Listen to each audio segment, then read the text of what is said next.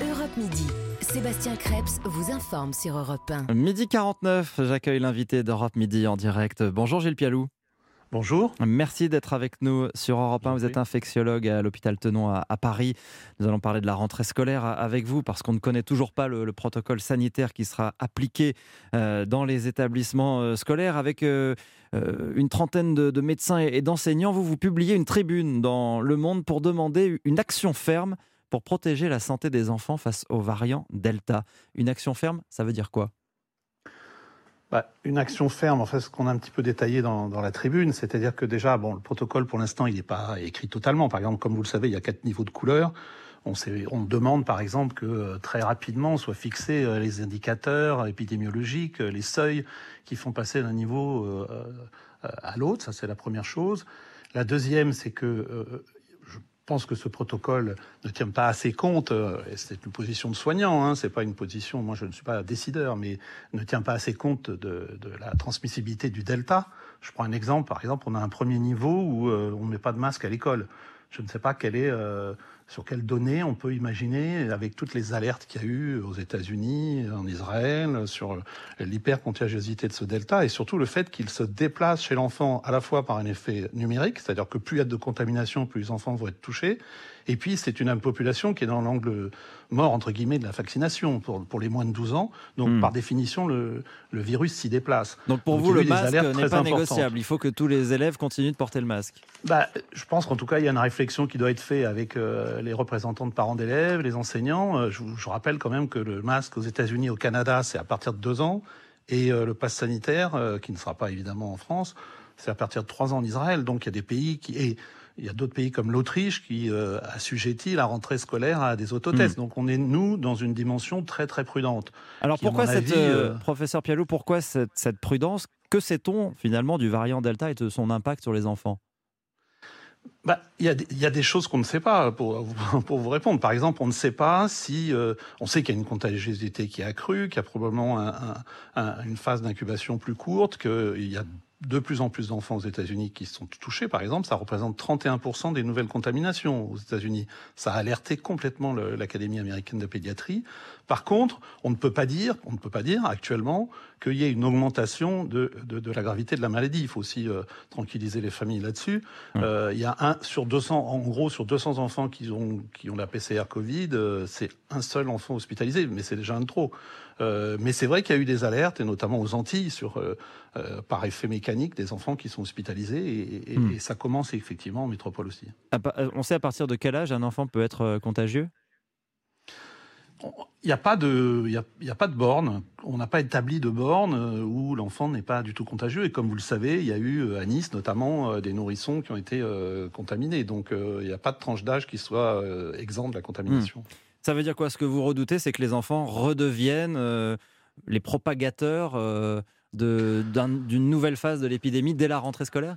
Alors ce qu'il faut expliquer aux auditeurs, c'est que bon, on dit souvent que les scientifiques ont changé d'avis, mais en l'occurrence là, on a changé d'avis parce que l'épidémie a changé et le, variant Delta notamment et, euh, et le poids que, met la vaccination en protégeant euh, les adultes, mais pas euh, cette tranche d'âge.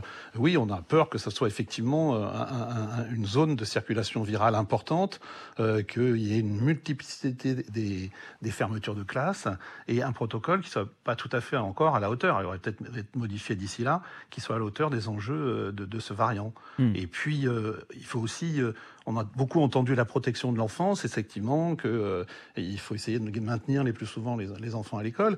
Mais quand un enfant se retrouve, ce qu'on voit nous avec les familles de gens hospitalisés, au centre d'un cluster, c'est extrêmement pénalisant pour lui. Il faut aussi penser à cette protection-là. Quoi. Hmm. Et vous vous rendez compte que ce que vous dites là aux parents qui euh, terminent peut-être leurs vacances sont en train de hein. rentrer. Vous êtes parent euh, vous-même. C'est extrêmement anxiogène avant la rentrée. Vous leur dites finalement, cette rentrée, elle ne sera pas normale comme on pouvait l'espérer. Mais de toute façon, elle ne peut pas, enfin, il faut pas se leurrer, elle ne peut pas être normale puisqu'on est dans une dans un phénomène pandémique qui n'est pas terminé. Donc de toute façon, l'expression le, que je crois utilise le ministre, c'est le plus normal possible. Mais euh, on peut pas, de toute façon, on n'aura pas une rentrée normale, quoi qu'il en soit, parce qu'il faudra du dépistage, parce qu'il faudra du masque, parce qu'il faudra augmenter le niveau de vaccination des, des plus de 12 ans, mais qui est déjà bien parti, et ça c'est une bonne nouvelle. 30% de doses et 50% à une dose, c'est une excellente nouvelle pour les plus de 12 ans, et peut-être qu'ils vont faire encore mieux. Mais elle ne sera pas normale. mais d'ailleurs, la vie entière n'est pas normale. Hmm.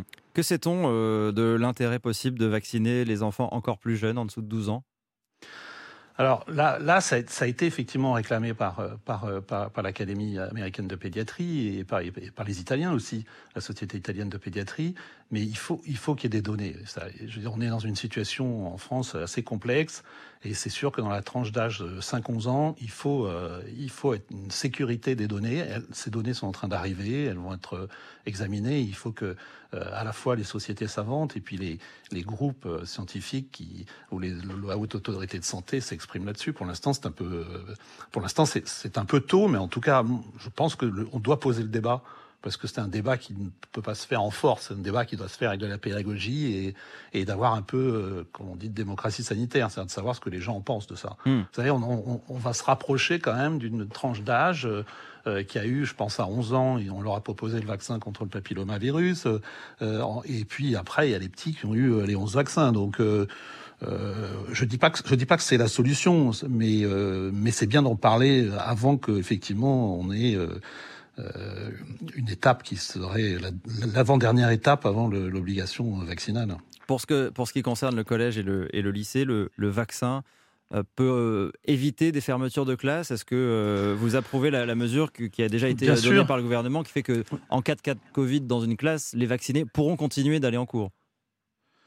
Ben, moi, je, je, franchement, c'est pas que j'approuve ou que je désapprouve. Je trouve que c'est de faire une dichotomie entre les vaccinés et les non-vaccinés sur la transmissibilité, c'est pas possible. Alors c'est compliqué d'expliquer ça. Le vaccin, il a été développé pour protéger contre les formes graves, protéger contre le passage en réanimation, protéger contre diminuer la mortalité. On sait que les vaccinés, dans une proportion évidemment moindre, sont transmetteurs. Donc, donc l'un des éléments majeurs qui, qui, ne va pas sur le plan médical, c'est de dire ah ben oui, les, les, vaccinés en cas contact, les non vaccinés finalement euh, sont en éviction et les vaccinés euh, restent euh, au collège, au lycée. Je pense que ça c'est risqué pour quelque chose. Bah, je pense que scientifiquement c'est pas euh, c'est pas euh, c'est pas c'est pas assujetti à des données scientifiques parce qu'on sait très bien que les, les, les gens vaccinés ont une charge virale qui peut être extrêmement diminués, mais peuvent aussi contaminer. Je sais que c'est compliqué à le comprendre, ce qui, qui n'est pas un argument contre les vaccins, c'est un argument pour ne pas lâcher les autres éléments de prévention. Et c'est ce que je dis hmm. toujours, il faut de la prévention combinée. C'est-à-dire que dans les écoles, les collèges et lycées, il va falloir continuer à avoir, mais c'est dans le plan hein, sanitaire, hein, avoir, continuer à avoir des mesures euh, de, protection euh, collective. De fermeture de euh, classe entre autres de fermeture de classe, de port du masque, de, distanciation, euh, du sport, la cantine, etc. Et aussi de faire du dépistage.